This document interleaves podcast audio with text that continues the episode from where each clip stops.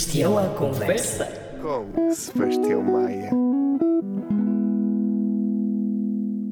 Olá, caros amigos, sejam bem-vindos a mais um episódio fascinante do Sebastião à Conversa. Mais um capítulo neste livro que é O Sebastião à Conversa. Uh, para, neste capítulo, contamos as peripécias, as aventuras e desventuras e, uh, uh, e enfim, périplos uh, de João Vascunha, uh, meu convidado de hoje, uh, natural de Chaves, terra que abre muitas portas, daí o nome Chaves.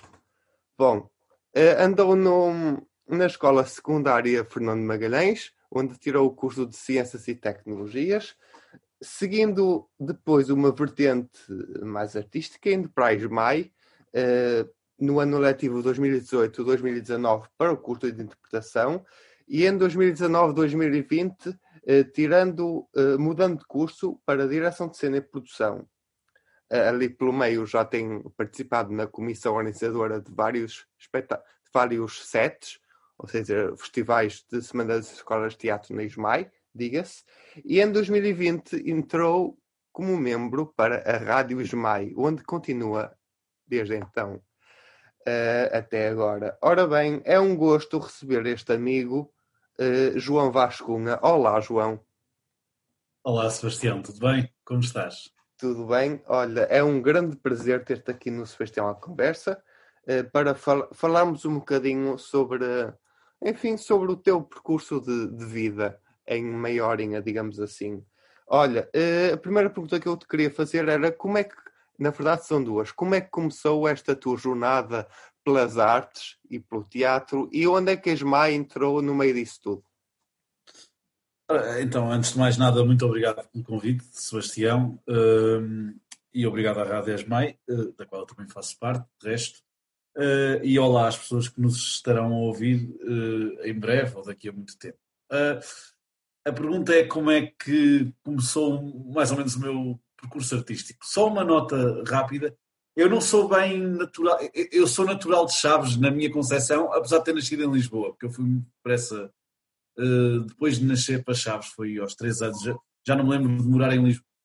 Em todo o caso, uh, a minha, o meu percurso artístico começa simplesmente, eu gostava muito de ver quando era miúdo a Operação Triunfo, uh, que era uma coisa de concursos de cantorias que havia na RTP, se não estou em erro.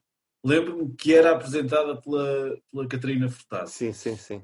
E, e eu andei em, em, eh, na Academia Mozart em Chaves e depressa perdi interesse pelo piano, que era preciso praticar e eu não gostava daquilo. Depois, uns anos mais tarde, abriu a Academia de Artes de Chaves e eu tentei entrar tentei não, eu entrei no, no conservatório, primeiro grau de piano, só que depois também percebi que aquilo não era muito para mim.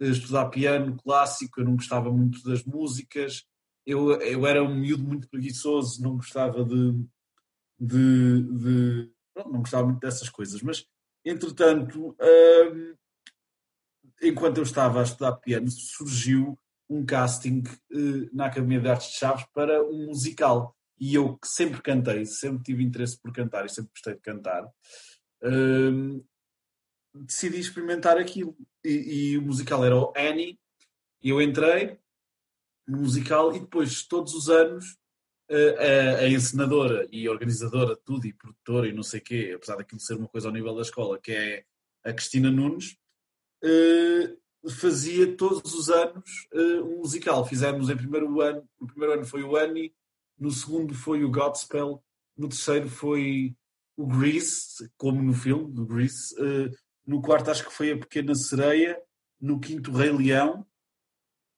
e depois houve um ano em que não houve musical na Academia de Artes de Chaves, mas uh, o, o, eu já não sei se foram os Indie Horror, se foi, foi o, o, acho que foi o movimento Criarte, os Indie Horror, bem, agora Anyway, um dos movimentos que. Eh, um destes dois movimentos, o movimento Criarte é um movimento criado por uns amigos meus de teatro, que entretanto eh, se extinguiu e passou a se chamar Cindy Horror com menos eh, um membro.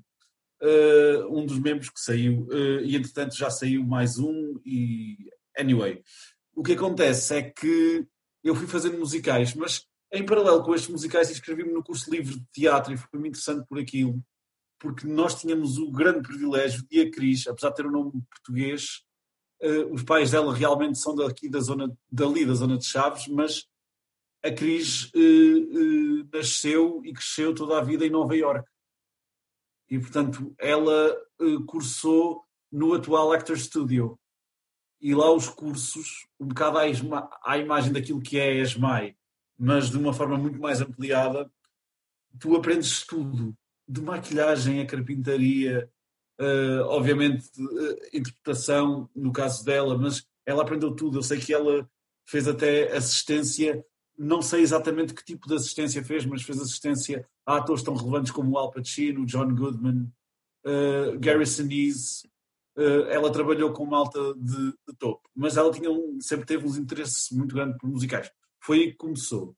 E depois, quando eu acabei o 12 ano, fui para Guimarães para a licenciatura da Universidade do Minho. Quando terminei, quis entrar em teatro na ESMAI ou na STC, mas só me inscrevi a tempo para as provas da STC. Um, eh, não entrei na STC nesse ano, estive dois anos a fazer outras coisas e depois consegui entrar em interpretação para a ESMAI e o resto já contaste. Ok, muito bem. Um, e vamos e agora vamos para o, para o resto da história. Uh, quando como, como, como é que te, quando é que te deu aquele clique da mudança de curso? Porque tu passaste, como te disse, do curso de interpretação para a direção de cena. Como é que foi essa mudança? O, o que é que te fez mudar? É, é, é engraçado falares em cliques. Eu não sei se há um clique, se há uma espécie de uma, de uma progressão. Uh, naturalmente, uh, eu faço teatro desde que tenho 12 anos, não estou em erro, 11. E sempre fiz interpretação. E eu acho que, a partir de determinado momento, eh, por muito que tenhas os melhores professores do mundo ehm, e por muito que te ofereçam um bom plano de ensino, a partir de determinado momento tens é que trabalhar. Ora, eu estando na ESMA em interpretação, não conseguia trabalhar para melhorar as minhas competências enquanto ator. Entendes? Isto é aquilo em que eu acredito. Não que a formação não seja sim. importante. Uh, e depois de um, de um ano, de uns meses em interpretação, eu comecei a perceber que, apesar de eu ser uma pessoa muito metódica, durante aquele ano em particular, eu fui uma pessoa sempre muito metódica, deitava-me sempre a horas certas para ter tempo para fazer tudo, não sei o quê, e para ir ver espetáculos, levantava-me super cedo para fazer os trabalhos, e para... mas não tinha tempo na minha vida. E depois percebi que a minha margem de aprendizagem estava condicionada por isso, porque os horários 10 de maio, a meu ver, às vezes têm uma carga muito pesada, e isso é até debatido entre alunos e ao nível do departamento de teatro. E então o que eu decidi fazer foi uh, começar a pensar noutras opções. E a minha namorada uh, fez exatamente o mesmo trajeto que eu, foi de interpretação para direção de cena. Uh, e eu ganhei alguma curiosidade por essa área, não só pela relação que tenho com ela, mas pela importância que eu uh, atribuo a esta área da direção de cena e também, da produção. Também, como, também, se calhar, isto, isto sou eu que digo, como trabalhaste no set, já de, se calhar tens uma ideia mais. Tiveste um, um, Esse bichinho foi aumentando em ti, se calhar. Sim, esse, sim, isso e o facto de muitas vezes de eu ter uma boa relação com o Fernando Coutinho, que é o diretor técnico do Teatro Helena Sai Costa, para quem não está a ver, uh, para além do, do, Fernando ser uma pessoa ótima para se trabalhar, é um ótimo, na minha opinião, é um ótimo pedagogo, sobretudo na prática. Estando no teatro com ele, aprendes muito, aprendes a fazer tudo e aprendes muito de direção de cena. E depois uh, uh, é engraçado porque eu, eu fui para a direção de cena com muitas certezas, mas também com muitas dúvidas, porque o meu, o meu trajeto, eh, tanto académico como profissional, tem sido muito estranho. Eh, eu já tenho 25 anos, estou agora no segundo, no segundo ano de direção de cena e já tenho uma licenciatura, não é? Portanto, o que acontece é que eu fui com algumas dúvidas. Mal, mal entrei em direção de cena, tive uma professora que ainda tenho, que é a Tânia Rodrigues, que depressa me ajudou a entender que eu, ok, isto, eu gosto mesmo disto.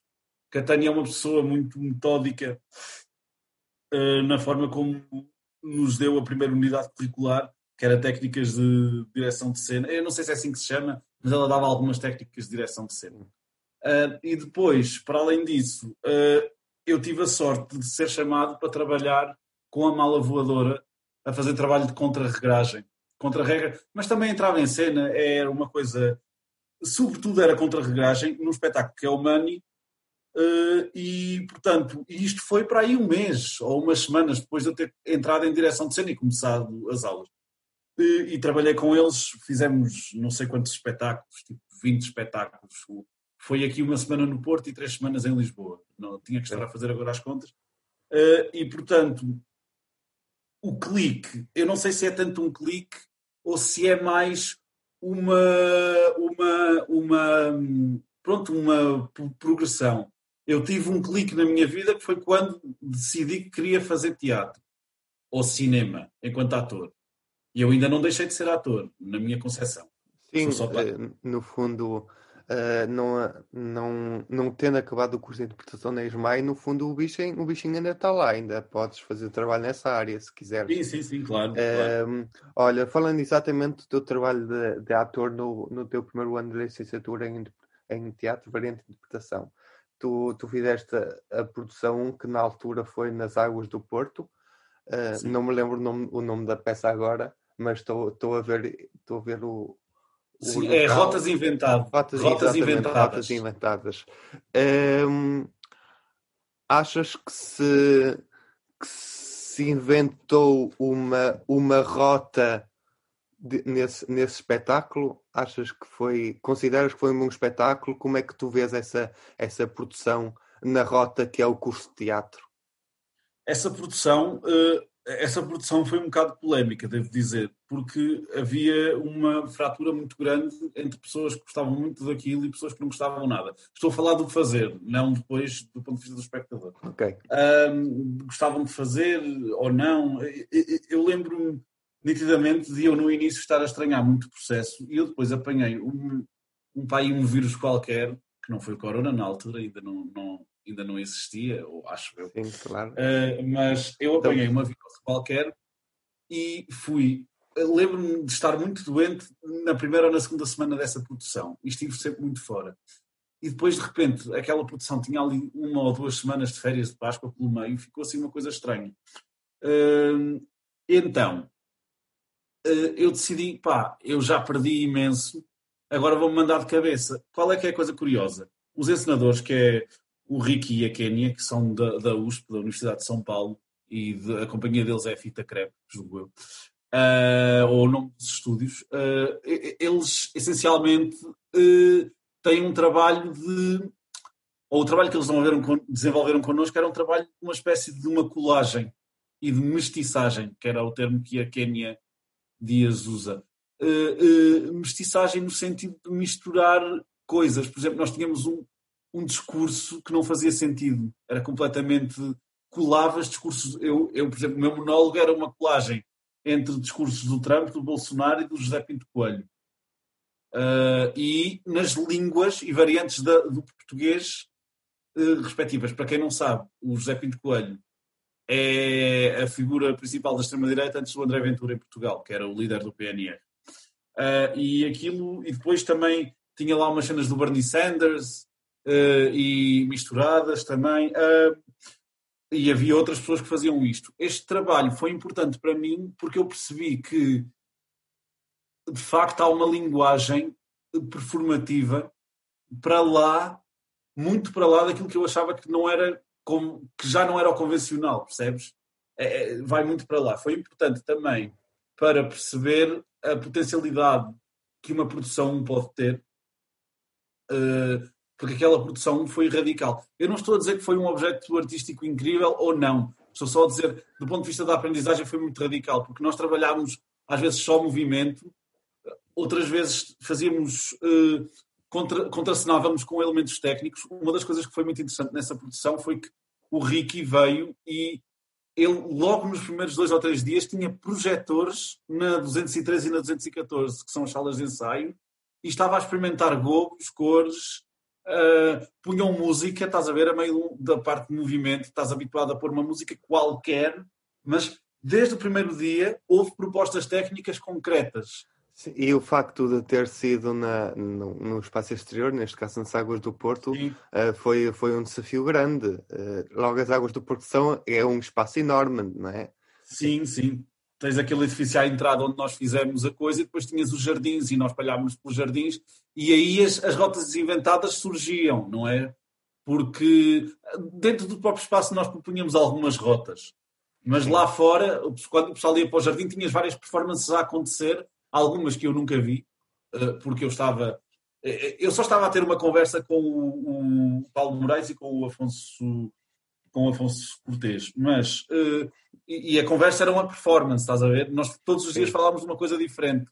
Mas, por exemplo, o, o Festas e o Carlos estavam uh, numa espécie de uma jangada num lago que havia lá embaixo, a Filipa uh, Saavedra estava, estava numa espécie de um, uma capela, não era uma capela, era um sítio que tinha uma fonte de água. Sim, os espectadores uh, podiam, podiam escolher onde é que queriam. Escolher. Eu acho que o conceito das rotas inventadas vem daí, também vinha da questão dos migrantes. Era um texto muito político, ao Sim. mesmo tempo não.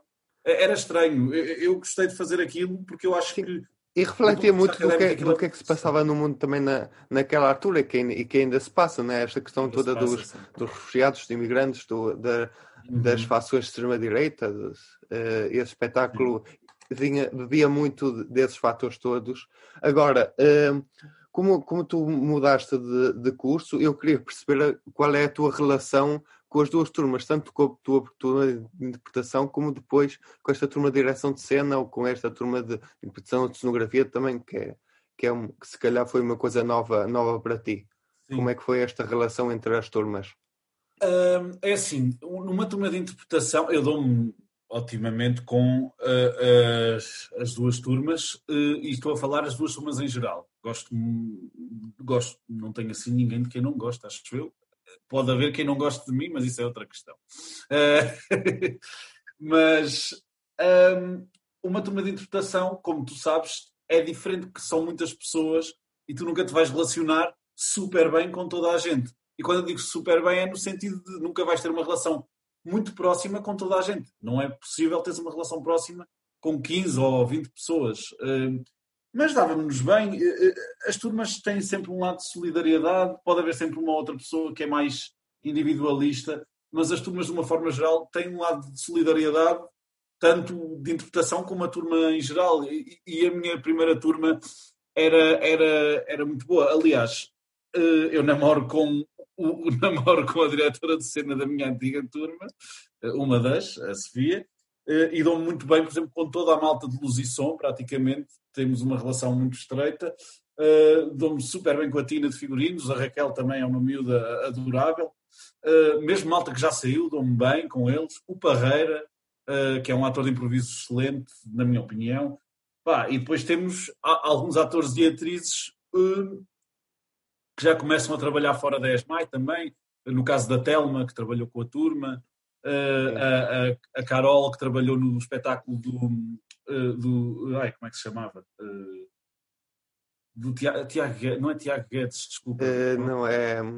Ai, é, é, eu tô, a tragédia é, de Júlio César. A tragédia de Júlio César. É, caramba, estava a faltar, faltar o, o, o, o nome. Uh, portanto, temos ótimos atores e atrizes, malta que vem de todos os meios, e se, eu não sei se tu vais falar sobre isso, mas, eh, por exemplo, nós tínhamos a Telma, a Carol, o Carlos e a Gabi, eh, que vinham da ACE Famalicão, a Saavedra, que vinha da ACE do Porto, que está agora na minha turma a interpretação, eu estou em direção de cena, eh, e, portanto, temos, tínhamos a eles, depois tínhamos a Leonor do Ballet Teatro, e depois Malta, que a, a, a Nina e a Carla da Jobra, e, portanto, tínhamos malta assim um bocado de todo lado e é interessante isso. Deixa-me só, deixa só contextualizar aqui desculpa. os nossos ouvintes que a tragédia de Júlio César foi uh, ensinada por Luís Araújo da Ao é Cabo Teatro. É isso, é isso. Estava a escapar o nome. Eu acho que o Tiago. Não é Tiago Guedes. Pá, enfim. Tiago Guedes Estás é, a confundir é... com o Tiago Rodrigues, se calhar. Não, não, não, não. Eh, era a pessoa que fazia o vídeo do espetáculo. Eh, mas, ah, eh, anyway. Ok. Mas, para continuar, pronto. Eu estou a falar muito, mas já sabes que eu sou assim. Então, estás, a, a, falar bem, estás a falar bem. Sim, obrigado. Então, existe, existia uma discrepância interessante, porque não é uma discrepância de nível de ator absoluto, é uma discrepância dos meios. Eu acho que isso é muito enriquecedor. A única pessoa ali que era muito próxima de mim é o Paulo, que também é de Chaves e vem exatamente do mesmo meio que eu. Exatamente. É o mesmo meio que eu. Uh, e é interessante porque mesmo eu e o Paulo fomos em direções muito diferentes. Eu acho que isso é muito é interessante. De resto, só para terminar, a minha turma de direção de cena sou eu, a Ruth e a Mariana. Eu adoro a Ruth e a Mariana. São, somos tipo irmãos para mim. Elas são incríveis. Temos uma dinâmica de trabalho super boa. Uh, são muito divertida. A maior parte dos dias são muito divertidos. Que é, é muito enriquecedor. Porque isso também é possível porque há uma intimidade que não pode existir quando somos 20, não é? Ou 21. Claro, sim. Muito bem. Queria-te só perguntar uh, o, que é que, o que é que tu sentiste ao fazer uh, o set e de que forma é que tu uh, contribuíste para um bom festival profissional e de que forma é que isso te enriqueceu como ator, como pessoa e vá como produtor em ascensão? olha, essa pergunta é extremamente pertinente porque eu quando estava no set, eu fiz muito pouco trabalho de produção. Eu decidi que ia ficar na equipa das técnicas. Então, durante uns meses, eh, na altura não havia Covid, portanto, o set naquele ano aconteceu fisicamente, não é? Eh, foi presencial, foi na ESMAI. Os Chili Season vieram fazer a residência artística, ensinaram uma série de miúdos que vieram de várias escolas, alguns dos quais nós mantivemos contacto com. Uh, só que eu não tratei de nada disto. Eu fiz só a parte da equipa técnica, que era carregar coisas, montar coisas, uh, ou seja, nesta altura, como tens muitos espetáculos a acontecer e há um espetáculo novo todos os dias, tens um diretor técnico, naquele ano foi o Filipe Silva, que está agora no terceiro ano uh, de Luz e Som, e é o diretor técnico de uma empresa que é a Indigon, que trabalha com a SIC, e portanto o Filipe tem as suas competências. O José Alves, que está agora no Helena uh, em estágio, é técnico de luz e som. e, depois havia o Diogo Teixeira, de Luz e Som de Cervantes, também veio ajudar. E aquilo que nós fazíamos era basicamente sprints. Ah, e o João Silva, que está aqui na rádio também, já agora. Sim. Uh, uh, portanto, nós estávamos sempre em sprint. E eu percebi aí a importância do lado das técnicas. Porque eu já tinha muita sensibilidade para isso. O problema é quando tu és ator e estás numa produção, estás em tanto stress, uh, não, não é em tanto stress, mas estás tão preocupado com as tuas propostas, muitas vezes, e era o meu caso, que não percebes muitas vezes o que é que as outras pessoas estão a fazer, que as coisas aparecem feitas. Chegas lá, está o planejamento, estão os projetores, está a cenografia, uh, aparecem, vestem-te um figurino, tiraram-te umas medidas e de repente aparecem com um figurino que encaixa bem e que te dá mobilidade, ou seja, as, as coisas parecem que são mais fáceis do que elas realmente são. O set dá-te muito essa sobriedade. Ao mesmo tempo, fazer o set enquanto técnico é muito divertido porque sais um bocado daquele, é um choque para quem é de interpretação porque de repente estás completamente do lado oposto porque a interpretação é uma coisa muito do momento e ser técnico tens de estar a pensar em particular se fores diretor técnico mas também se fores da equipa tens de estar a pensar umas horas umas horas, uns dias ou às vezes até uma semana uh, uh, in advance, portanto, com antecedência de uma semana dentro do set. Há, há festivais e, e, tipos de organização que envolvem anos ou décadas de organização, não é? Mas pronto, é isso. Uh, e, e preparou-me para a direção de cena, sem dúvida. Eu, nessa altura, já tinha tomado a decisão de que ia, de que ia mudar. Ok. A decisão foi anterior. Um, ehm, se pudesse escolher um local dentro da Smike que gostes, qual é que escolherias? jardim de cenografia eh, todos os dias, sem pandemia, com sol. Ok. Isso é o limpo, que é para, se é o mesmo limpo que é para se ver o mar. Lá ao fundo dá para ver o mar. Okay, e eu gosto sim, muito do jardim pois. de cenografia, a seguir à hora do almoço. É, muito bem. É, olha, e eh, dado que estamos na mesma rádio, da Rádio Esmai, como é que tu vês aqui esta rádio no contexto académico? E o, o que é que ela pode trazer para, para, para a Esmai que é que pode ajudá-la a crescer? O que pode ajudar a, Esmai, a, a Rádio Esmai a crescer, uh, acho que é. Uh, nós já estamos a fazer muita coisa. enquanto rádio. E eu particularmente não, mas a equipa de produção, o Bernardo, a Rita, tu tens feito muitos podcasts, uh, uh, mesmo as pessoas novas que chegaram, a Rita Cruz, que é da minha turma de cenografia, tem ajudado imenso nos cartazes. Uh, a Sincero faz os podcasts conhecidos, conhecidos incríveis. Uh, pronto, não estou aqui a lembrar-me toda a gente, mas pronto, muitas pessoas que até algumas nem sequer são parte da rádio ajudam. Agora falta um espaço, não é? Uh, e eu sei que isso está a ser pedido e é difícil numa altura destas. E julgo eu que o ponto mais fulcral, que é falta o presencial. Eu acho que quando a pandemia acabar, uh, se ela acabar e se isso estiver para breve, acho que sim. Uh, eu acho que quando deste, nós pudermos estar, quando nós pudermos estar com as pessoas, sim, sim quando, quando, nós pudermos estar com as pessoas, claro que eu e tu já temos uma à vontade e portanto isto até pode resultar aqui. Mas tu estando com uma pessoa, fisicamente, claro. pessoalmente, é outra coisa, é outra coisa. Completamente, não, mesmo a nível do aproveitamento uh, da conversa. Como tu tens mais aproveitamento, por exemplo, em aulas presenciais. Podes interromper, não há aquela coisa chata de imagina, se calhar tu a mim já me tinhas interrompido muitas mais vezes uh, para dizer coisas e em online isso não resulta tão bem porque depois cortas o meu áudio e depois não se percebe nada, então estás aí à espera que eu acabe. E fica, de e fica desfasado o, os áudios. Sim, sim, sim. E depois não podes cantar os parabéns a ninguém, não é? Essas coisas é, que parecem insignificantes. Porque fica cada um para o seu lado, não é? Depois, uh, um cantou os parabéns há 3 segundos, o outro há 2. Sim, mas, mas, mas, claro que precisamos desta, ter esta relação presencial muito mais agora, não é? Que a rádio está a crescer. Uh, e o que é que, falando agora das pessoas novas, o, o que é que elas trazem? Qual é o potencial que elas trazem para a rádio? O que é que tu achas que elas vão, vão, vão trazer de novidade? É assim, as pessoas novas, eu já falei das duas pessoas novas, hum, uh, das duas pessoas novas que eu acho que trazem um potencial muito específico. A Inês Sincera é uma pessoa super criativa e nota-se que é uma pessoa de se relacionar com as pessoas. Aliás, todo o conceito de conhecer desconhecidos é que tu estás a relacionar-te com pessoas com as quais, a priori, tu não ias criar qualquer relação, não é? Uh, são desconhecidos, exatamente. E ao que eu entendo, ela a maior parte das vezes pede aquilo às pessoas assim completamente fora de contexto. Chega lá e pede às pessoas para contarem uma história. Eh, é isso que passa para cá. Eh, e ela também já, já privou connosco, que é mais ou menos isso que ela faz. Eh, em relação à Rita, a Rita é uma pessoa, para além de ter um sentido de humor muito grande, eu acho que ela até devia fazer mais, mais para além dos cartazes que são são completamente incríveis. Sim, e são, aqueles cartazes são a Rita. Eu conheço bem a Rita o suficiente para dizer que aqueles cartazes são a Rita. Aquilo que está nos cartazes é uma reflexão daquilo que Sim. é a Rita no dia a dia. Portanto, Rita uh, Cruz, tiro, tiro o meu chapéu, não tenho neste momento, mas tiro do chapéu.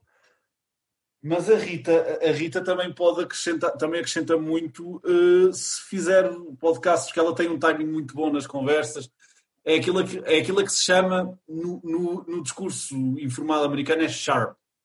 É sharp, é, Olha, quer dizer afiada. Ela é aqui, precisa. Aqui o desafio, se a Rita Cruz estiver a ouvir Sim. este podcast, e, desafio e... para fazer ela própria um podcast. Sim. Pode ser que. E, e, e quero dizer mais uma coisa. Eu gosto muito Gosta. de todos os podcasts, mas eu vou ter que chatear aqui, uh, mais ou menos, o, o Festas eu acho que descobri um lado do Festas. Eu sempre senti o Festas um bocado perdido uh, do ponto de vista do que é que ele poderia fazer no futuro. E acho que ele também.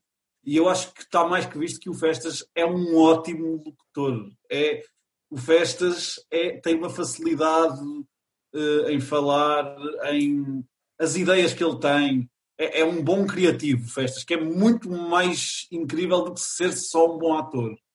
Um, é, é, é, que é, é que é mesmo muito mais difícil, porque um ator é um criativo daquilo. Uh, quando eu falo em ator aqui, estou a usar. Sim. Mas no caso do festival é um bom criativo, ele sempre foi um bom criativo e acho que na rádio as coisas dele resultam. Ele, e depois transmite, é, é, é eficaz na transmissão da, da, da, sua mensagem. É uma pessoa que eu acho que, portanto, festas, tens de pegar nisto e levar isto a algum lado. Já tivemos esta conversa, estou a chatear outra vez. Muito bem. É, olha, para acabar a nossa conversa, tenho, temos dois desafios e uma pergunta final. Um, um, de- um dos desafios é tu arranjares três palavrinhas que descrevam a rádio. Esmai, neste caso. Ok.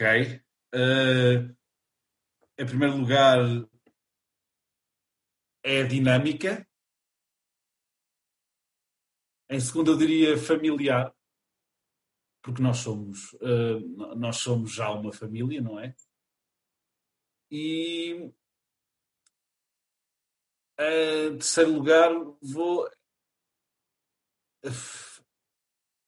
Eu gosto de, de utilizar a palavra compromisso, porque eu sinto que a maior parte das pessoas aqui tem um compromisso. Portanto, é, é, a Rádio Esmai é também um compromisso. Ok. Segundo, segundo desafio é uma é a nossa estreia de ano novo, o nosso Atrefe-te a escolher, eh, que já foi feito com os dois, as duas, os dois convidados do ulti- dos últimos episódios, ou seja, o Bernardo Sarmento e Carlota Castro. Eh, hoje vamos fazer com o João Vascunha e eu vou-te dar vários itens e tu vais ter que escolher entre esses itens. Eh, Estás preparado? Vai ser rápido. Eh, quero que escolhas uma peça de teatro. Um texto teatral. Um texto teatral. Hum. Vou ter que escolher o Hamlet. E vou explicar porquê. Não é que eu seja um fã e, e- um fã de, de, de- de- Aliás, não, vou recuar. Vou ter mesmo que recuar agora. Ok. Um, uh, Sweeney Todd, o musical do Steven Sondheim. Acho que é Ok. interessantíssimo. Eh, outro livro. Ensaio, crónicas, poesia, ficção, não ficção. Queira. Um, vou, Culinária, vou falar viagens. aqui uh, A Educação das Crianças, do José Carlos Barros. É, é- é um livro de poemas que eu já citei aqui na Rádio Esmai em várias ocasiões diferentes. Ok. E, e é o livro mais marcante que eu li no último ano. Porque é, é- tem poesia muito particular. Uh, E Bem. poemas muito curtinhos, alguns, mas muito cómicos e outros mais sentimentalistas, obviamente. Muito bem. Um artista ou um grupo musical.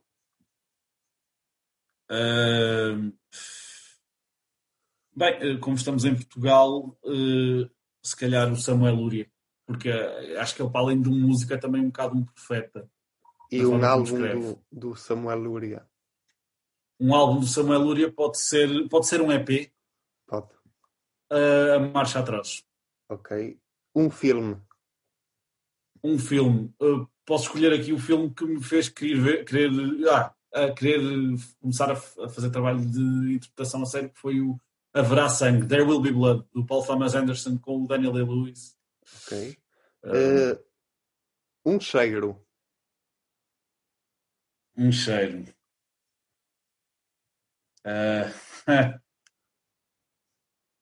Pá, eu gosto muito do, do, do cheiro das primeiras chuvas. Ok. Um sabor. Pastel de chaves. Um nickname ou alcunha que tenhas tido. Ah, eu gosto sempre de dizer João Vasco Cunha, ah, que é um, não é bem um nickname, mas é uma coisa que surge ah, por, por lápis. Eu gosto muito desse. Eh, uma, se tu não fosses, se não trabalhasses nas artes, o que é que gostarias de ser? Que outra profissão é que te imaginarias a ser? Se eu não trabalhasse nas artes, gostaria, de ser, quer dizer, não sei se é uma forma de arte. Eu gostava de ser eh, um daqueles tipos, tipo David Attenborough. Eh, sim. ou- Que comenta Que- a vida selvagem? sim, sim, eu sempre tive muito. Aliás, o canal que eu mais consumo eh, deve ser o National Geographic Ok. Wild. Eh, tantas vezes ouvi na minha infância o Eduardo Rego a falar sobre um sol a nascer Sim. e a aves a flutuar, a aves a passar num rio. Bom, eh, um país de sonho. Um peixe? Um país, país de Ah. sonho. País de sonho. Ui. Sabes que eu, eu sei os países todos do mundo e, portanto, eu gosto muito de. Não sei, há um sítio onde eu gostava muito de ir que não é assim tão difícil, que é. que é Curaçao. Que é Ok. pertence é um eu não sei se aquilo é um país se é uma dependência eu sei que aquilo pertence ao reino dos Países Baixos Uh, e é um país que tem a arquitetura de Amsterdão mas é nas Caraíbas é norte da Venezuela Ok. e portanto as imagens daquilo são absolutamente incríveis e eu sempre tive muita curiosidade em ir a Curaçao Curaçao escreve-se como coração com a cedilha e tudo mas sem o tilo Mas sem o tiro. Eh, para acabar, para acabar esta conversa, eh, qual é o melhor espetáculo que tu viste até agora? Aquele que consideras que aquele que te emocionaste, se calhar, que te fez levantar da cadeira, vibrar, Sim. de pele, em pele de galinha? Sim, sim. Eu- o, o espetáculo que me deu uma sensação de eu não estou a acreditar naquilo que estou a ver eh, foi o Ash. Foi um espetáculo de dança que foi ao aniversário do Rivaldi do ano passado. E curiosamente, eh, está-me agora a ligar o Afonso, que tem a me- a mesma opinião que eu. Eh, o Afonso Lemos, da minha turma eh, de Luz e Som, que foi ver o espetáculo também e teve exatamente a mesma sensação que eu. Eu não sei se tu viste esse espetáculo. Eh, não, não, não. Não vi. Pá, era assim uma coisa. Imagina, eles usavam uma espécie de um saco plástico gigante e com aquilo criavam uma onda negra que vinha na direção do público, vezes e vezes sem conta. Ao mesmo tempo, uma bailarina com uma técnica indiana pintava com os pés esse saco quando ele estava no chão e fazia um desenho. Isto foi na, na sala principal do, do, do Rivaldi e foi absolutamente incrível. Oh, oh, oh, oh, claro, eu bati palmas, levantei-me para Claro. bater palmas no final desse espetáculo. Foi a coisa mais incrível que eu já vi na minha vida. Não tenho dúvidas.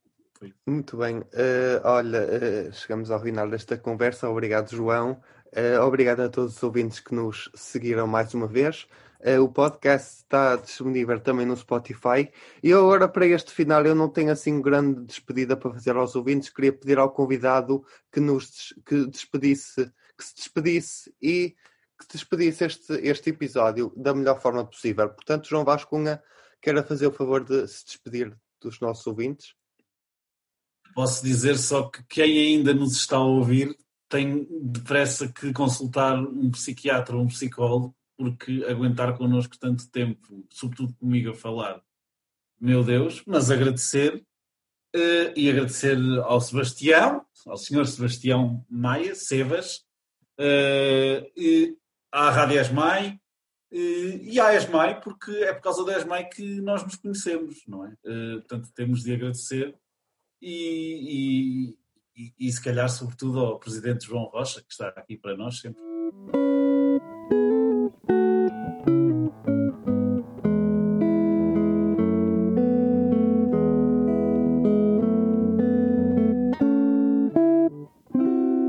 Sebastião à conversa.